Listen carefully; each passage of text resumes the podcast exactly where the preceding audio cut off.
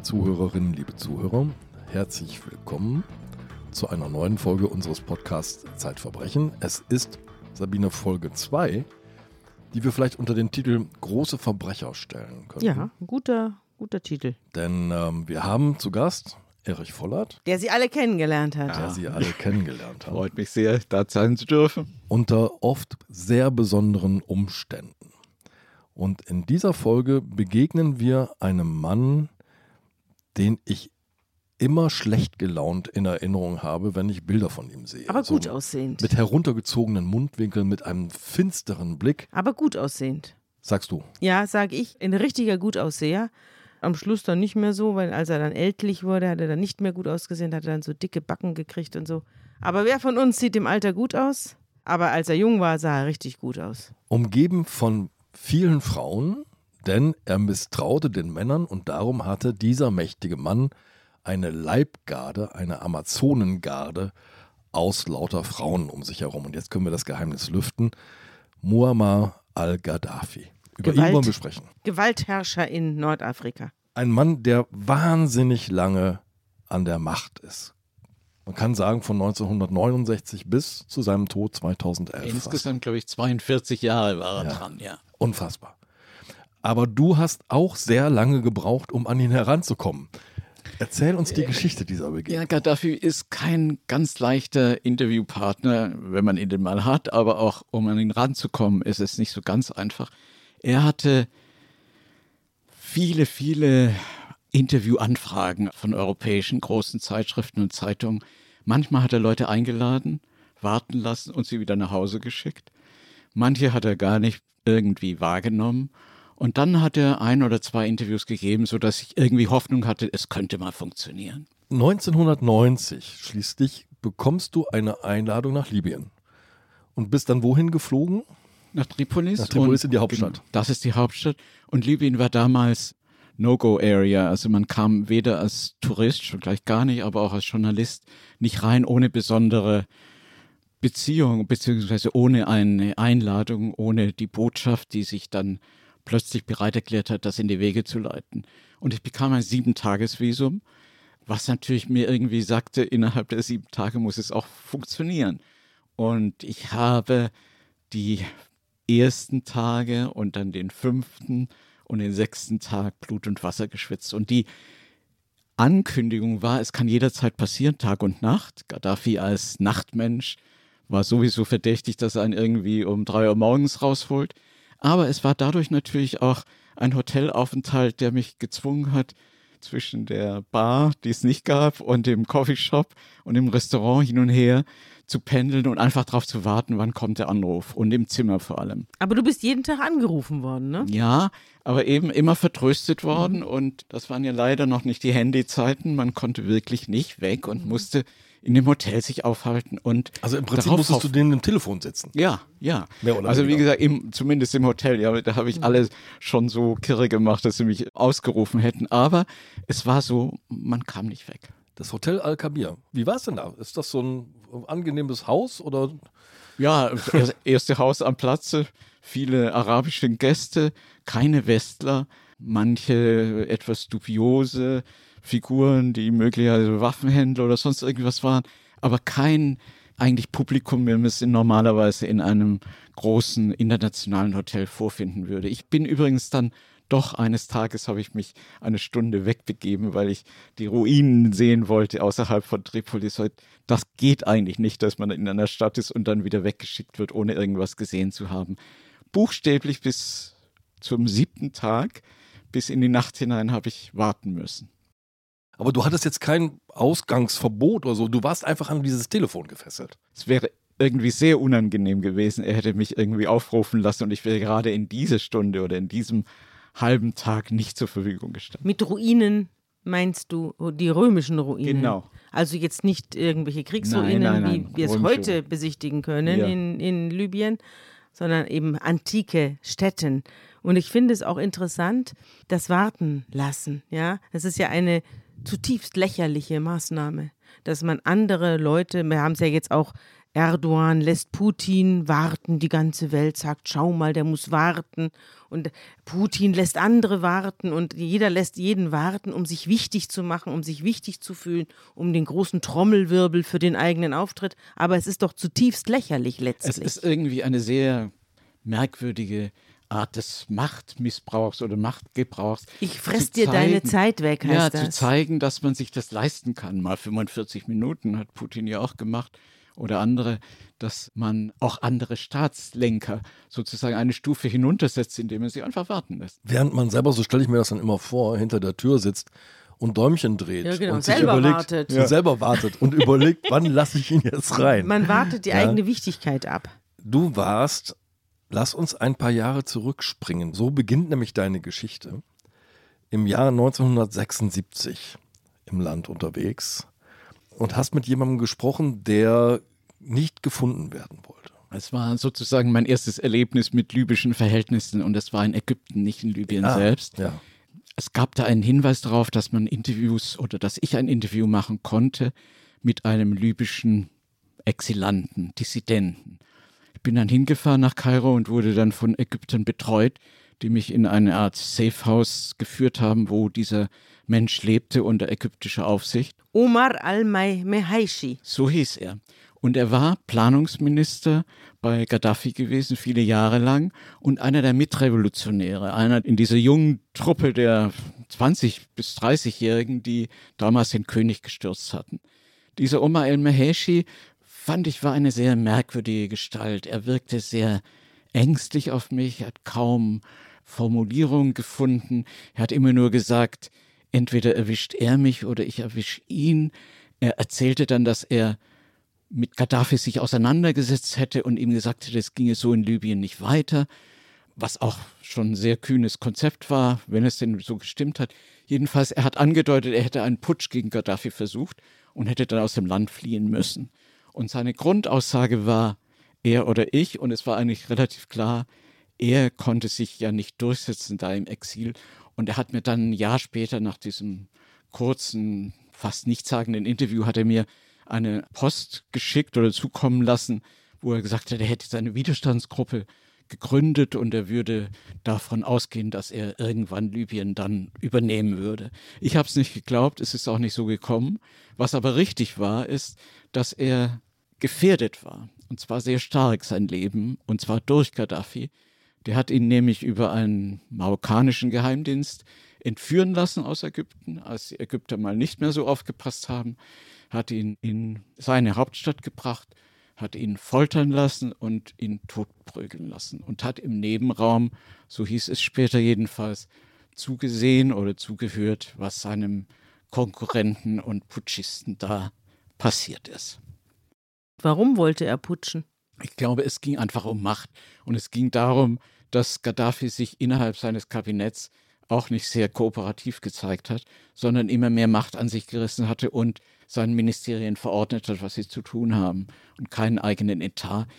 Letztlich, denke ich, war es eine Ego-Geschichte über, wer ist der Bessere, der Libyen regieren kann. Ich denke, die ist ziemlich klar für Gaddafi ausgegangen. Du hast schon angedeutet, als junge Männer arbeiten die zwei eng zusammen, denn es geht darum, die Verhältnisse in Libyen zu ändern. Wir müssen jetzt, glaube ich, für alle mal ja. etwas über dieses Land erzählen. Wie sieht es da aus in Libyen und wie kam Gaddafi aus dem Nichts? Er war ja irgendwie Sohn eines Ziegenhirten, der nicht mal lesen konnte. Wie kam der aus dem Nichts an die Spitze dieses Staates? Genau, das ist die erstaunliche Geschichte. Also erstmal Libyen ist, wie drückte es ein westlicher Diplomat so freundlich aus, ist eine große Büchse Sand. Mhm. Und diese großen Büchse Sand gibt es, das kam allerdings erst später dann auf, und da hatte Gaddafi unheimliches Glück dabei, gab es große, enorm große Erdölfunde und Erdgas, sodass dieses Land dann später reich wurde. Aber das war noch nicht zu dieser Zeit. Er war ein Sohn der Wüste, Gaddafi, aufgewachsen in sehr ärmlichen Verhältnissen, konnte kaum zur Schule gehen. Ein Beduinensohn. Im Beduinensohn. Ja. Sein Vater, wie du schon sagtest, war Analphabet. Er hat sich dann hochgearbeitet, war ein guter Schüler, nichts Dramatisches, aber er hat sich dann dafür entschieden, auch eine Militärlaufbahn. Wie kommt man als junger Mann aus diesem kleinen Ort namens Sirte, das war für ihn schon die Großstadt in der Nähe, er kam ja aus dem Beduinendorf, wie kommt man da an die an eine Karriere. Und er hat dann gesehen, dass dieses Land, sein Land, Libyen, besetzt war, italienisch besetzt war, dass die Italiener oder die Westmächte einen König eingesetzt hatten, der dieses Land diktatorisch und sehr inkompetent regiert hat. Und er war, glaube ich, 15 oder 16, als er sich zum ersten Mal gesagt hat, wir müssen einen Putsch machen, einen Militärputsch machen, wir jungen Leute. Dann kam er in die Militärakademie, war Mitte 20, Ende 20, war keinesfalls der große charismatische Führer, aber er war im richtigen Moment am richtigen Platz. Von welchem Jahr reden wir denn jetzt? Wir Geboren jetzt- ist er 42, also 1942. Wir reden von. Dann reden wir jetzt von 1960 etwa. Genau. Ja, ein bisschen später. Bisschen später, Er ja. studiert zunächst mal, er fängt an zu studieren, studiert Mhm. Geschichte und äh, Rechtswissenschaften in Benghazi. Das Ja. ist die zweitgrößte Stadt. Ja. Bricht das Studium aber relativ rasch ab, weil er sieht, wie du gerade schon gesagt hast, mehr Chancen in einer militärischen Laufbahn und in der Militärakademie. Ja, ja. Und dann gründet er einen Bund freier Offiziere. Das ist 1966. Ist Ja. das der Anfang von allem? Ja, das ist der Anfang von allem und es ging dann auch relativ schnell. Ich glaube, im nächsten Jahr haben sie dann geputscht. Da ist er 26 Jahre alt, also so alt Ja, wie er ist meine ein junger- Tochter. Er ist ein junger Mann, er ist ehrgeizig, er sieht auch keine großen Hindernisse. Der König war, glaube ich, gerade sogar im Ausland. Es war keine Machtstruktur, die man jetzt wegfegen musste, sondern es fiel ihm so fast in den Schoß und seinen Offizierskameraden. War Libyen damals italienische Kolonie? Ja, de facto immer noch, aber es war ein König, der eingesetzt wurde. König Idris. Genau. König Idris, der am 1. September 1969 stürzt, während er nicht im Land ist. Ein unblutiger Putsch. Ja, also insofern kann man nur sagen, es war nicht so, dass es besonders schlimm war, was da passiert ist für Libyen, sondern eher, jedenfalls am Anfang, eine Hoffnung. Aber was bringt diesen Gaddafi, der ja in diesem Bund freier Offiziere einer von mehreren ist, was bringt den an die Spitze? Ist er von Anfang an der Wortführer? Sind es seine Ideen? Ist es sein Antrieb? Was bringt ihn an die Führung? Vielleicht seine Persönlichkeit, aber er ist derjenige, der am ehesten ein Konzept entwickelt, der darüber nachdenkt, wie es da weitergehen soll und dem es gelingt, um sich herum so eine Art Aura zu schaffen. Er hat offensichtlich so viel Persönlichkeit gezeigt, dass die anderen nicht anders konnten, als ihm zu folgen. Ich glaube nicht, dass er der große Denker war, hat sich ja später auch herausgestellt mit seinem grünen Buch, seiner ganzen Konzeption des Regierens. Das war eigentlich mehr oder weniger Dürftig. ja, dürftig, lachhaft.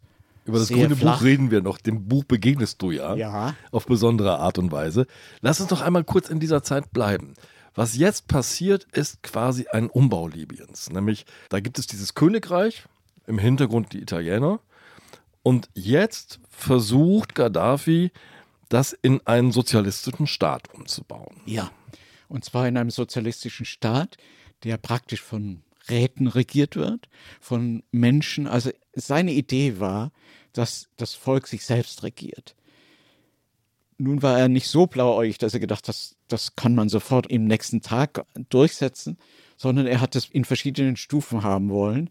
Aber seine Idee war, und das hat er auch mir gesagt, ich regiere dieses Land ja nicht selber, ich bin nur jetzt an dieser Spitze. Im Grunde regiert sich das Volk selbst. Klingt wahnsinnig urdemokratisch. Ja. Ja. Merkwürdig, dass es dann in eine Gewaltherrschaft mündet. Er hat sich als Urdemokrat gefühlt, aber er hat sich auch missverstanden gefühlt. Er hat immer gedacht, das Volk zieht nicht so richtig mit, was stimmte. Vor allem als dann die großen Erdölvorkommen war. Das war zwar ein Geschenk für Gaddafi, weil er dem Volk jetzt alles zurückgeben Ja, es konnte. stabilisiert Herrschaft. Ja, natürlich. Er hatte Sieht man wahnsinnig ja in-. Saudi-Arabien heute ein noch. Mhm. Rentensystem hat er da aufgebaut, Gesundheitsfürsorge Diese war ganzen umsonst. Golfstaaten leben ja davon. War umsonst und es ist, man, er hatte immer darunter gelitten, wie wenig Libyer es gibt. Es waren, glaube ich, vier Millionen damals.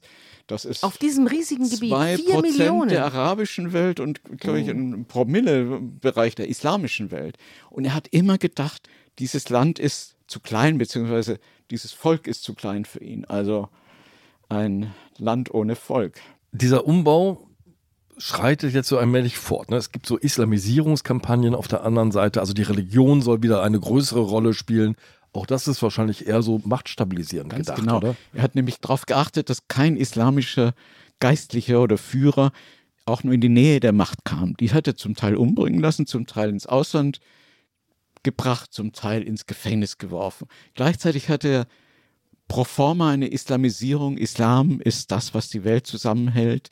Islam ist die Religion der Zukunft. Überhaupt bin ich als Führer dieses Landes ein Teil des Islams, ein Teil der grünen Revolution, ein Teil der arabischen Welt und wir müssen von uns aus hier die Welt erobern. Das war tatsächlich seine Fantasie. Er hat ja auch die Grenzbefestigungen zu Tunis sprengen lassen, um sein Land zu vergrößern und um das Volk zu vergrößern, oder? Ja, er wollte genau. ja eine arabische Welt. Ja, nicht nur, zuerst natürlich eine arabische, möglichst alle arabischen Staaten Mhm. eingemeinden. Mit Ägypten hat er es versucht, mit Tunesien hat er es versucht, mit Marokko hat er es versucht. Aber niemand wollte was von Niemand ihm. wollte dann, so ne? richtig, weil er galt damals schon als exzentrisch im Bestfall, als nicht berechenbar. Es gab keinen Anlass für die Ägypter zu sagen, wir wollen jetzt unter die Herrschaft Gaddafis. Mhm. Das hat ihn sehr gekränkt. Er hat geglaubt, dass er derjenige sein könnte, der das alles zusammenhält. Alexander der Große Ein von bisschen, Tripolis. Ja, ja, ein bisschen so. Und er hat das aber ganz formal auch weitergetrieben. Er ist durch Afrika gefahren und hat versucht, Länder nicht nur zu bestechen, sondern im wahrsten Sinne einzukaufen für seine Politik und letztlich eben doch das Reich zu vergrößern, bis hin zu dieser absurden Art, seine Grenzfestigung da einzureißen. Es gibt so zwei öffentliche Bilder von Gaddafi, also zwei Erscheinungsformen würde ich das mal nennen. Es gibt diesen Gaddafi in einer Uniform, die man eigentlich nur eine Fantasieuniform nennen kann. So, so Operettenuniform. mit Orden behängt und betresst und vergoldet Orden. ist Ja. dieses Ding. Also eine fast an Lächerlichkeit grenzende Erscheinung militärischer Macht. Das ist die eine Seite. Und dann gibt es diesen Gaddafi äh, Im Gewand. Im, Be im Beduinengewand. Ja, und der hat, hat der nicht auch Zelte aufstellen lassen in New York oder in, Ja. auch in München Überall, oder so? das kommt, jetzt kommen wir zu Gaddafi, dem Exzentriker. Wir müssen nochmal zurück zu dem Politiker, Ja. der die Welt ja mit Terror durchaus auch überzogen hat. Aber der Exzentriker ist natürlich das, was, was uns fasziniert hat. Also uns alle fasziniert hat. Da kam einer aus der Wüste, hat sich als Sohn der Wüste bezeichnet, aber auch suggeriert. Ist nach Belgrad zu einer Tagung der neutralen Länder gefahren mit Kamelen, mit seinem Zelt, das hat er aufgebaut hat, hat seine Kamele und Zelt tatsächlich auch nach Paris einmal zum Staatsbesuch mitgebracht. Ich erinnere Und- mich auch daran, dann hat er auch diese langen, wunderschönen Gewänder Ja, des, des, Äh, also, des Nahen das war, Ostens das war seine Welt, das war seine Nomadenwelt, seine reine Welt. Das darf man sich auch nicht zu sehr darüber lustig machen, weil es hatte natürlich was für sich. Er kam aus dieser Reinheit und hat immer auch versucht, diese, also Korruption in dem Sinne war nicht seine Sache, sondern diese Reinheit der Wüste, diese Gedanken so zu übertragen auf den Staat und auf die Welt am liebsten. Meine Kraft kommt aus der Wüste, hat er doch So so es. gesagt. ne? Und dann hat er auch ganz merkwürdige, exzentrische Sachen. Einmal ging er zu, ich glaube, zur Arabischen Liga, wo er keinem die Hand geben wollte. Und dann tauchte er auf mit einem weißen Handschuh wie Michael Jackson und hat damit nur alle den Hand geschüttelt, weil er gefürchtet hat, dass irgendwelche Viren auf ihn übertragen werden. Juden hat er grundsätzlich nicht die Hand gegeben. So, das war Gaddafi in seiner Welt. Eine sehr antisemitische Welt, eine sehr islamische, aber vor allem eine sehr arabisch-exzentrische Welt. Wir haben schon gesprochen über Gaddafi, den jungen Revolutionär. Wir sprechen über Gaddafi, den Exzentriker. Aber es gibt noch diesen dritten Gaddafi, den Terroristen, der die Welt in Schrecken versetzt. So ist es. Gaddafi hat nie ein Hehl draus gemacht, dass er Leuten wie Abu Nidal und Carlos eine Heimstätte bietet. Wer ist das? Ausbildungslager. Für unsere Hörerinnen und Hörer, wer ist Abu Carlos, Nidal wer ist Abu einer Nidal? der brutalsten Palästinenserführer gewesen und Carlos ist einer der Terroristen, die die Welt mit Terror überzogen haben, überall. Den hat er nicht nur Unterschlupf gewährt, sondern er hat sie auch aufgebaut. Er hat ihnen Lager zur Verfügung gestellt, wo sie sich bewähren und üben Aufrüsten konnten. konnten. Ausbildungslager konnten für- und für ja, und auch andere. Ja. Und dann, das werdet ihr sicher erinnern, gab es unter anderem in Berlin in der Diskothek Labelle einen Anschlag gegen amerikanische Gäste. Das waren er und seine Leute. Aus seiner Sicht ein Racheakt, oder? Ja, aus seiner Sicht ein Was Rache. war da vorher passiert? Mit der Rache ist so eine Geschichte. Es gibt immer eine Vorgeschichte. Und die- da wohl noch eine Vorgeschichte. ja, da ist noch eine. Vorgeschichte. Die Amerikaner haben seine Stellungen bombardiert. Er hat Flugzeugattentate, ja, mehrere durchgeführt. Pan Am nicht ganz geklärt, war er aber sicher auch beteiligt. Aber zwischendurch hat er auch ein französisches Verkehrsflugzeug vom Himmel bomben lassen. Das waren also brutalste Terroranschläge. Hat er nicht auch die RAF unterstützt? Die RAF hat er auch unterstützt. Das war allerdings nicht ganz so sein Lebensmittelpunkt. Arabische Terroristen, französische, afrikanische Terroristen, da war er immer dabei. Und zwar so, dass er in Tripolis bombardieren lassen. In diesem Angriff ist er selber ganz knapp entkommen. Ja, seine Tochter ist dabei ums Leben gekommen. Zum normalen Programm, das ich dann am siebten, also am Tag danach, ich kriegte noch einen achten Tag, dann machen durfte oder musste, gehört auch die Besichtigung dieser Trümmer. Da hat er nie was dran gemacht. Die mussten sich alle. Also die Trümmer seines Palastes, die, die Trümmer seines von der Palastes, Genau, und das, das Schlafzimmer seiner Tochter, das getroffen wurde, wo die ums Leben kam und wo er buchstäblich nur um wenige Meter entfernt sein Leben retten konnte. Der Bombenanschlag auf die Diskothek La Belle in Berlin ist am 4. April 1986. In welcher internationalen Situation ist Gaddafi in diesem Moment? Ist er komplett isoliert? Gaddafi würde sagen, ich war nie komplett isoliert. Er hat bei den revolutionären Bewegungen immer einen großen Rückhalt, weil er sie teilweise auch finanziert hat. Er hat in Afrika auch großen Rückhalt, weil er natürlich mit Geldern wirklich im wahrsten Sinne des Wortes um sich werfen konnte. Mit Ölgeld. Ja, Sie müssen sich das so vorstellen, wie gesagt, vier Millionen. Er hat irrsinnig viel Erdöl, Erdgas exportieren können und auch dem Westen dadurch äh, großen Gefallen getan, wenn Sie so wollen. Und mit diesen Geldern konnte er nicht nur ein Rentensystem, Gesundheitssystem, Ausbildungssystem im Land, sondern er konnte auch diese Gelder einsetzen für seine revolutionären Ideen in Schwarzafrika, in Westafrika, in der arabischen Welt. Vier Jahre später sitzt du, wir erinnern daran, im Hotel Al-Kabir und wartest auf den entscheidenden Anruf. Irgendwann kommt der. Der kommt. Und zwar in der Nacht in meiner geplanten letzten Nacht. Ich glaube, um neun wäre der Flieger gegangen, um eins oder um halb zwei hat er sich nachts gemeldet, beziehungsweise seine Leute sich gemeldet. Standen auch schon gleich unten, haben mich abgeholt und mich dann zu seinem Hauptquartier außerhalb der Stadt gefahren. Das war, ist mir gleich aufgefallen, sehr, sehr gut gesichert. Ich musste auch durch zwei Sicherheitskontrollen.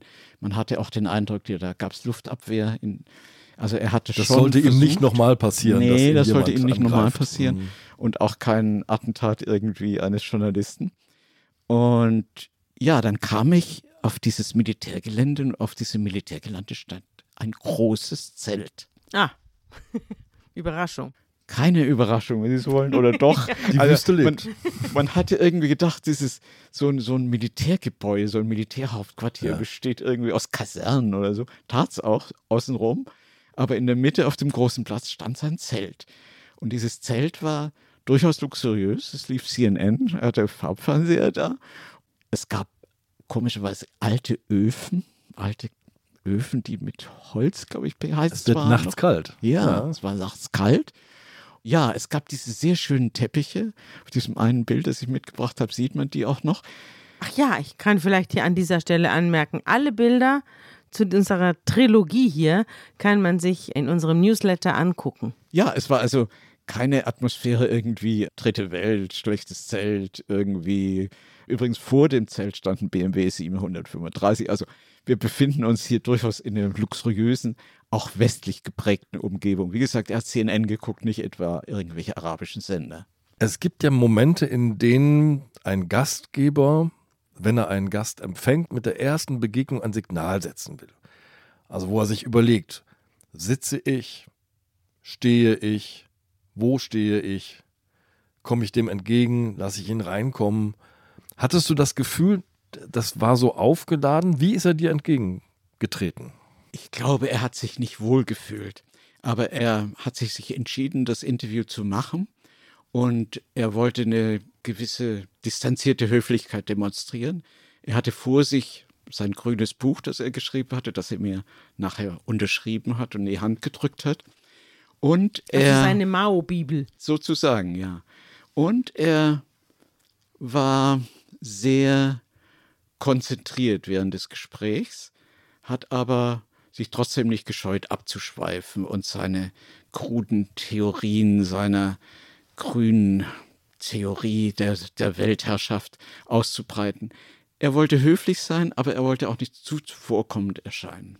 Wie hast du ihn denn angesprochen? Exzellenz Revolutionsführer, das hatte man mir gesagt, ist die offizielle Variante, die solle ich wählen. Und du hast einen Übersetzer an deiner Seite. Welche Sprache sprecht ihr miteinander? Wir sprachen Englisch mit dem Übersetzer und er kann ich natürlich nicht überprüfen, wie genau er wie die kritischen Fragen übersetzt hat. Aber ich gehe mal davon aus, ich habe schon gemerkt, wenn Gaddafi etwas die Stirn runzelte oder zur Seite blickte oder in die Weite blickte, wenn ihm was nicht passte. Grüne Revolution, da darf man sich jetzt keine Rotoren vorstellen und keine Solarpaneele, sondern grün ist das Buch, das er geschrieben hat und danach geht die Farbe.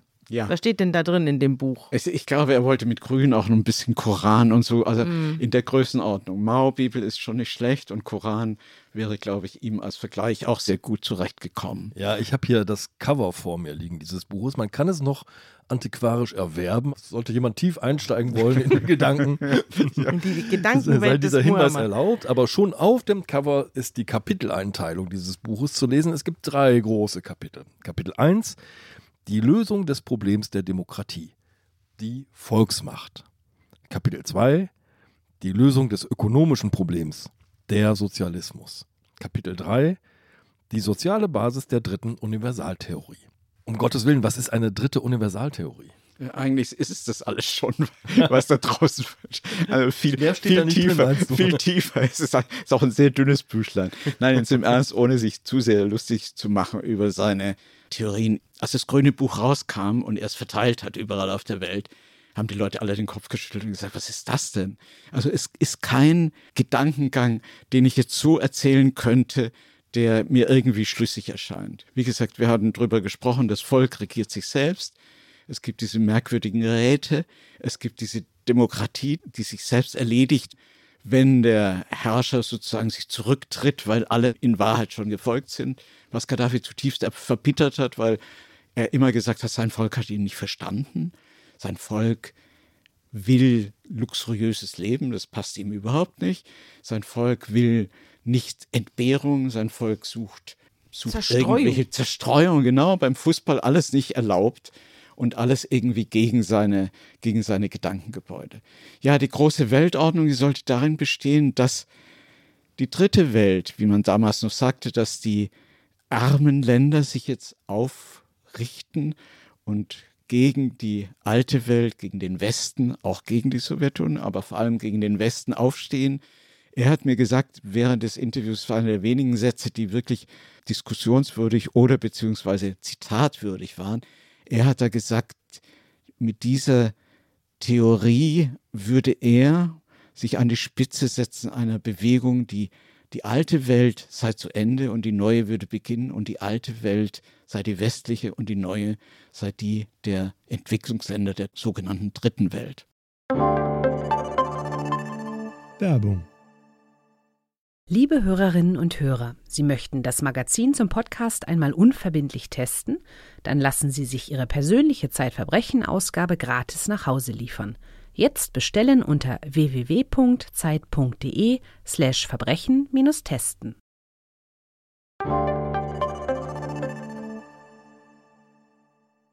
Die USA ist der Inbegriff alles Bösen, hat er dir gesagt. Ja. Und wir haben ein Recht auf die Atombombe. Ja. Das hat er später dann übrigens auch aktiv verfolgt. Ja. Aber dann kam der Gaddafi, der durchaus auch Realitätssinn hatte. Er hat gedacht, bei diesen Labelle-Geschichten, bei seinen anderen Terroranschlägen, das fällt nicht auf ihn zurück, das fällt auf die entsprechenden Terroristen zurück. Er hat immer gedacht, wenn er sich die Atombombe sichert, da kann er bis zu einem bestimmten Punkt gehen und dann wird er sehen, wie die Welt reagiert. Und die Welt hat reagiert. Ja. Der amerikanische Geheimdienst hatte später ein Schiff abgefangen. Er war relativ weit schon mit seinen Ideen und auch mit seiner Herstellung, mit der Fabrikherstellung atomarer Gegebenheiten. Er hatte sich schon Uran beschafft. Es waren Ja. alle Bedingungen eigentlich schon erfüllt. War schon eine davor. nordkoreanische äh, Pfad eingeschlagen. So ist es, so ist es. Und er hat zwischendurch, das darf man nicht vergessen, ja auch an einer Giftgasfabrik, teilweise hieß es auch mit deutscher Hilfe, an einer Giftgasfabrik gearbeitet. Aber diese Atomgeschichte, als er gemerkt hat, es wird ernst, die Amerikaner machen was, er wird das nicht durchsetzen können. Der Westen wird das ihm nicht erlauben. Da hat er aufgegeben. Da hat er zurückgedreht und hat sich gesagt, der Machterhalt für mich ist wichtiger. Mhm. Vielleicht hat er auch schon gespürt, dass es mit der Macht doch endlich ist, es irgendwann mal zu Ende gehen kann. Darauf kommen wir später. Zunächst möchte ich auf ein Bild kommen, das vor mir liegt. Das zeigt das grüne Buch auf ganz besondere Art und Weise, nämlich auf einem deutschen Eishockey-Trikot. Auf dem Trikot des ECD Iserlohn. Wie um Gottes Willen kommt dieses Buch? Ich würde sagen, eines Dahin. der großen Rätsel der Menschheit.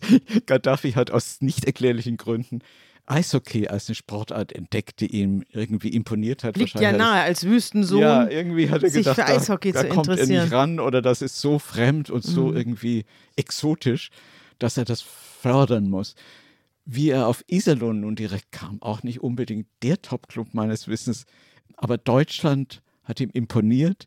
Iserlohn und Eishockey war eine der merkwürdigsten Abweichungen seiner exzentrischen Geschichte. Ich bin kein Eishockey-Experte, aber ich habe kurz nachgelesen und mögen alle Eishockey-Historiker mir verzeihen, wenn das so nicht stimmt in jedem Detail. Die Geschichte geht jedenfalls so. Der ECD Iserlohn stand kurz vor dem Konkurs. Man brauchte dringend Geld. Und da kam jemand, der Geld hat, der ein Buch hatte, für das er weltweit werben wollte. Und tatsächlich ist dieses Trikot nur bei einem einzigen Spiel zum Einsatz gekommen. Ein Spiel später war der ECD Iserlohn tatsächlich pleite. Hat nichts mehr genützt. Also, also viel, viel hergegeben scheint er ja nicht zu haben. Nee, der, man, man weiß gar nicht, ob da Geld geflossen ist. Hätte er nochmal nachschießen müssen, oder? Aber interessant ist ja, dass seine Kinder häufig in Deutschland waren und sich da auch wie Sau benommen haben. Also soweit ich mich entsinne, hat sein Sohn Hannibal Verbot gehabt, das bayerische äh, Land nochmal zu betreten und so weiter. In dieser Familie hat man gedacht, es gibt keine Grenzen. Also jedenfalls mhm. nicht für jemand, der Gaddafi heißt und der kann sich alles erlauben. Ist der Moment, an dem Gaddafi seine Atompläne aufgibt der Moment, in dem auch seine Isolation endet. Tony Blair taucht plötzlich in Libyen ja, auf. das darf man nicht vergessen. Gaddafi bleibt ja ein interessanter Staatsmann und das Land bleibt eine interessante Quelle für Energie. Und deswegen hat man sich im Westen durchaus auch besonnen, Italiener vorneweg, aber dann Tony Blair war, glaube ich, der erste Premierminister, der erste Staatsmann, der dann bei Gaddafi aufgetaucht Und ist. Und wenig später Gerhard Schröder. Gerhard Schröder dann auch, ja. Wir haben alle geschaut, was wir denn mit diesem Libyen anstellen könnten und wie wir davon profitieren können. Und wie wir den Fluss des Öls sichern können. So ist die, es. Von dem wir abhängig waren. So ist es, ja. Dann passiert etwas, was uns allen, als wir hingeschaut haben, ganz große Hoffnung gegeben hat. Es begann der arabische Frühling. In Tunesien. So ist es, ja. Der dann aber auf fast alle arabischen Länder übergriff. Ich glaube, Gaddafi hat das sehr gefürchtet. Er hat es nicht kommen sehen. Das Volk regierte jetzt mal selbst. Ja, so ist es. Aber nicht in dem Sinne, glaube ich, wie er sich vorstellte. Er wollte da immer noch eine Rolle spielen als Moderator an der Spitze. Ich glaube, der arabische Frühling war etwas, was ihm völlig fremd war. Die Art und Weise, wie das in Ägypten sehr schnell zu Ende ging mit Herrn Mubarak, das ja. war ja innerhalb von zwei, drei Wochen vorbei. Also die Revolution hat es sehr schnell gesiegt. Was immer dann daraus geworden ist, eine andere Geschichte. Aber das Wegfegen der alten Herrscher und der alten Herrschaften ging sehr schnell. Gaddafi hat es gefürchtet, Assad ja übrigens auch. Manche andere haben das so nicht kommen sehen und nicht die Folgen so bedacht. Wie ging es, also ich habe da ja relativ naiv drauf geguckt. Jedenfalls komme ich mir im Nachhinein so vor, weil bei mir hat das wirklich große Hoffnungen geweckt. Wie ging es dir denn als erfahrenem politischen Beobachter? Ja, ich war in der Zeit auch zwischendurch in Kairo und es war großartig. Also es war auf dem Platz, die jungen Leute haben sich zusammengefunden über Instagram, über andere Dienste, haben sich zusammen telefoniert, aber meistens eben schon über die, über die neuen Medien und ich weiß noch, eines Tages sagte man mir, auf dem Kairoer Platz werden sich 20.000 vielleicht an dem Abend versammeln und es waren 150.000. Es hat wie ein Lauffeuer um sich gegriffen.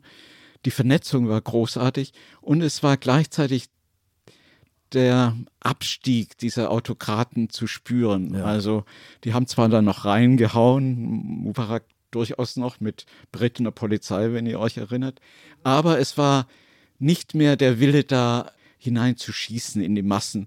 Und dadurch ist es sehr, sehr schnell gegangen, dass diese Regime weggefegt wurden. Was geschah mit seinem Regime, mit Gaddafis Regime? Ja, Gaddafi hat versucht, noch alles zusammenzuhalten mit zusätzlicher Brutalität.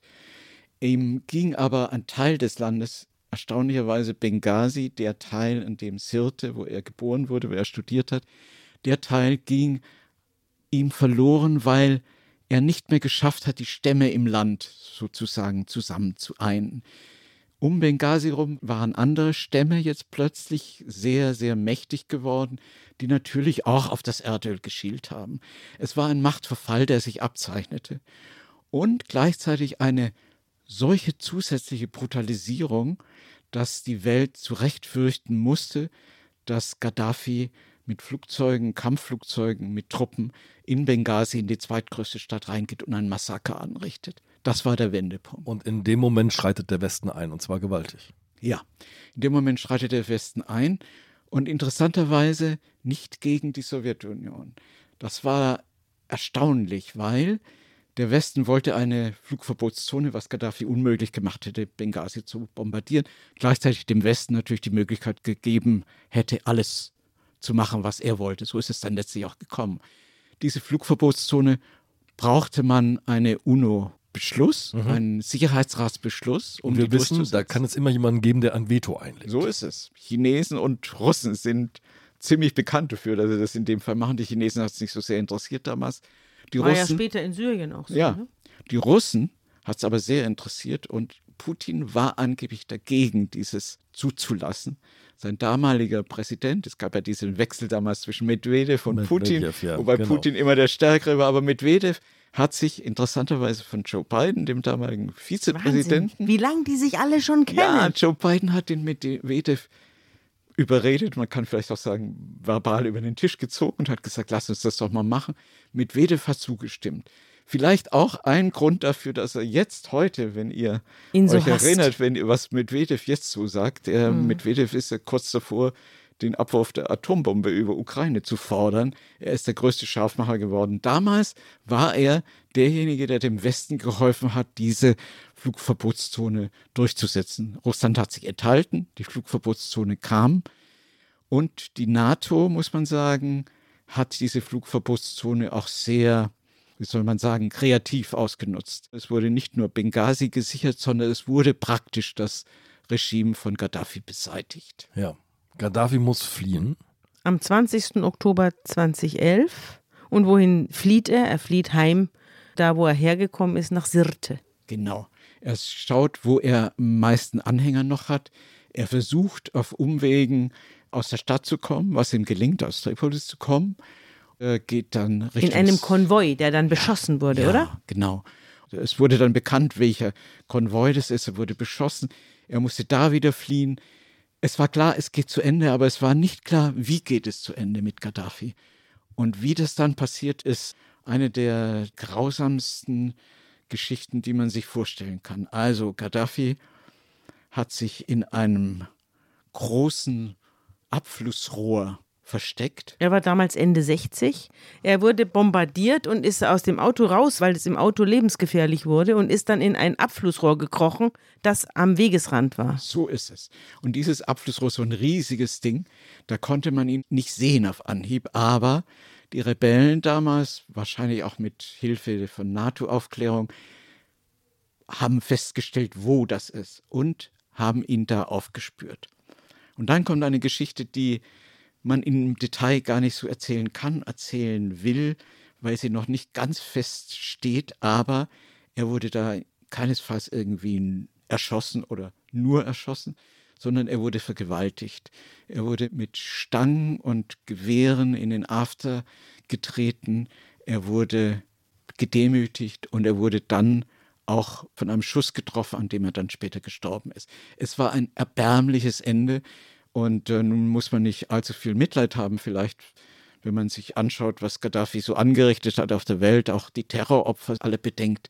Aber es war ein wirklich grausames Ende. Es war eine zur Schau gestellte Folterung und Tötung, denn es gibt Videos von diesen Szenen, es gibt Bilder, die im Netz kursieren von diesen Szenen, es gibt Bilder des Leichnams von Gaddafi, blutüberströmt. Es ist ein Ende eines Despoten, das, glaube ich, auch anderen Despoten sehr viel Angst gemacht hat. Vor allem einem. Ja. Ihm selber hat aber auch schon das Ende eines Despoten Angst gemacht, nämlich das Ende von Saddam Hussein, den man ja auch aus einer Grube rausgeholt und Ja, ja, äh, es gab, es in gab, seine Bestandteile paar, zerlegt hat. Es gibt ein paar Be- Beispiele, Ceausescu, der dann erschossen wurde, ohne oder mit einem Mhm. Als Scheinprozess von Kleiderbündel einer halben Stunde lag. mit seiner Frau Saddam Hussein, mit der Hinrichtung der Offiziellen sozusagen. Aber wenn man das überhaupt noch abstufen kann und will, dann war natürlich Gaddafis Ende das Schrecklichste. Und wer hat sich davon so besonders beeindruckt gezeigt von Gaddafis Ende? Ja, das ist eine interessante Geschichte. Ich habe in dem Buch von dem amerikanischen Ex-Botschafter in Moskau, der später CIA-Chef wurde, William Burns heißt er, der hat ein Buch geschrieben, also ein gut vernetzter Mann, der auch in seiner Moskau-Zeit sehr, sehr viel mitgekriegt hatte aus dem Kreml und im Kreml. Der schreibt in seinem Buch, er hätte Belege dafür, dass Putin, Wladimir Putin, sich diese Szenen die im Netz kursierten, der Tötung, also der Ermordung, der Schändung von Gaddafi angeschaut hätte und immer wieder angeschaut hätte. Das ist eigentlich fast eine, so eine Art von, ja, wie soll man sagen, fast so eine Art von Schreckensszenario für ihn selber sein könnte.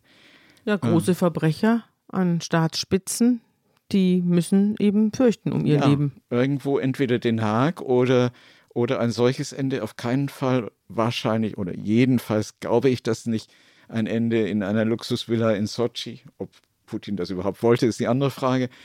Auf keinen Fall, glaube ich, ein gemütliches Exil, wie es ja beispielsweise Idi Amin in Saudi-Arabien hatte oder manche andere auch. Nein, für Putin und für manche andere Autokraten ist, ist einfach die Frage, wie endet's? Endet's auf einer Yacht? Endet's mit den Freunden? Endet's womöglich weiter an der Macht bis zu, er kann ja Wie noch bei lange. Stalin. Er kann ja noch lange. Oder es endet, und davor hat er wohl Angst in, einer, in einem Schreckensszenario. Du hast dich von Gaddafi nicht schrecken lassen.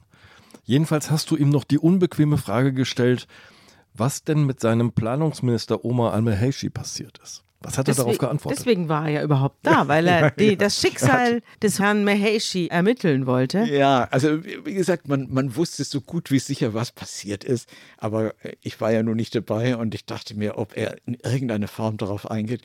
Und ich war dann doch überrascht. Ich glaube, erstmal war er überrascht über die Frage.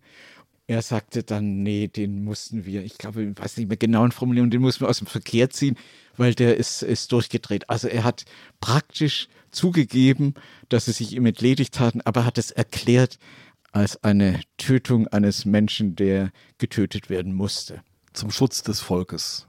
So würde er es gesehen haben, gerne. Vielleicht sagst du noch ein paar Worte zu der Zeit nach Gaddafi. Wie ging es denn in Libyen weiter? Es ist ja ein failing state jetzt. Ja, man würde jetzt gerne sagen, schlimmer hätte es nicht mehr kommen können. Und doch nach dem berühmten Satz aus dem Nahen Osten, es wird alles besser, bis es dann noch schlimmer wird. In Wahrheit hat sich das Land zerlegt in verschiedene Stammesgruppen, in verschiedene terroristische Strukturen, die sich einander bekämpfen, die aber bezeichnenderweise von fremden Mächten unterstützt werden. Frankreich hat seine Finger im Spiel, unter anderem Italien wohl auch, die Türkei, Die Wagner-Gruppe. Ja, Putins und die Wagner-Gruppe Wagner-Gruppe. ist sehr stark. Also es ist so, dass äh, es immer wieder Versuche gibt, demokratische Strukturen einzuziehen. Dann hört man wieder, eine Regierung ist in Tripoli an, an der Macht, die demokratische Wahlen organisieren will. Letztlich hat sich nichts verbessert, es ist alles eher noch schlechter geworden. Die Mordrate ist sehr hoch und die Bekämpfung der verschiedenen Milizen ist so intensiv, dass man sich eigentlich denken könnte, in Gaddafis Zeiten, jedenfalls in seinen ersten, ging es nicht so schlimm zu in dem Land. So ein bisschen wie beim Übrigens- Irak, ne? Da Ja. ist es ja auch drunter und drüber jetzt. Übrigens, ein Sohn von Gaddafi, Saif Gaddafi, wurde zwischendurch ergriffen, wurde zum Tode verurteilt, dann begnadigt, saß im Gefängnis, ist inzwischen frei und will sich jetzt bewerben als nächster Staatspräsident, wenn es denn Wahlen gibt, richtige demokratische Wahlen. Ich kann mir nicht vorstellen, dass er gewählt wird, aber ausschließen kann man in diesem Land gar nichts. Sehr viele Kinder des Gaddafi haben ja die Wende sozusagen, also die Herrschaft des Volkes nicht überlebt. Ich habe mir das mal im Internet angeguckt, bei Wikipedia sind sie alle aufgezählt. Es sind ja, glaube ich, zehn ungefähr, zehn Kinder. Von der Frau Gaddafi haben wir gar nicht gesprochen, die gab es nämlich auch. Die meisten davon sind heute tot. Ja, wie gesagt, Saif ist die, die Ausnahme und er kommt aus dem Gefängnis und er weiß ich nicht, in welcher Form von Größenwahn er sich das zutraut, dass er rätselhafterweise für mich ist er genehmigt worden in der letzten demokratischen Wahl, in der Ankündigung der demokratischen Wahl, ja, Mhm. die dann aber wieder verschoben wurde. Keine Ahnung, wann es wirklich Wahlen gibt und ob er da dabei sein Das wird. leitet gut über zu unserer nächsten Folge. Wird es. Ja. Aber vorher fürchte ich, Saif wird es nicht helfen, im grünen Buch seines Vaters zu blättern. Da steht die Lösung für Libyen nicht drin. Ich fürchte, da hast du recht. Lieber Erich, ganz herzlichen Dank für diesen Einblick in das politische Beduinenleben eines Despoten. Ja, schön, dass du da warst. Dankeschön.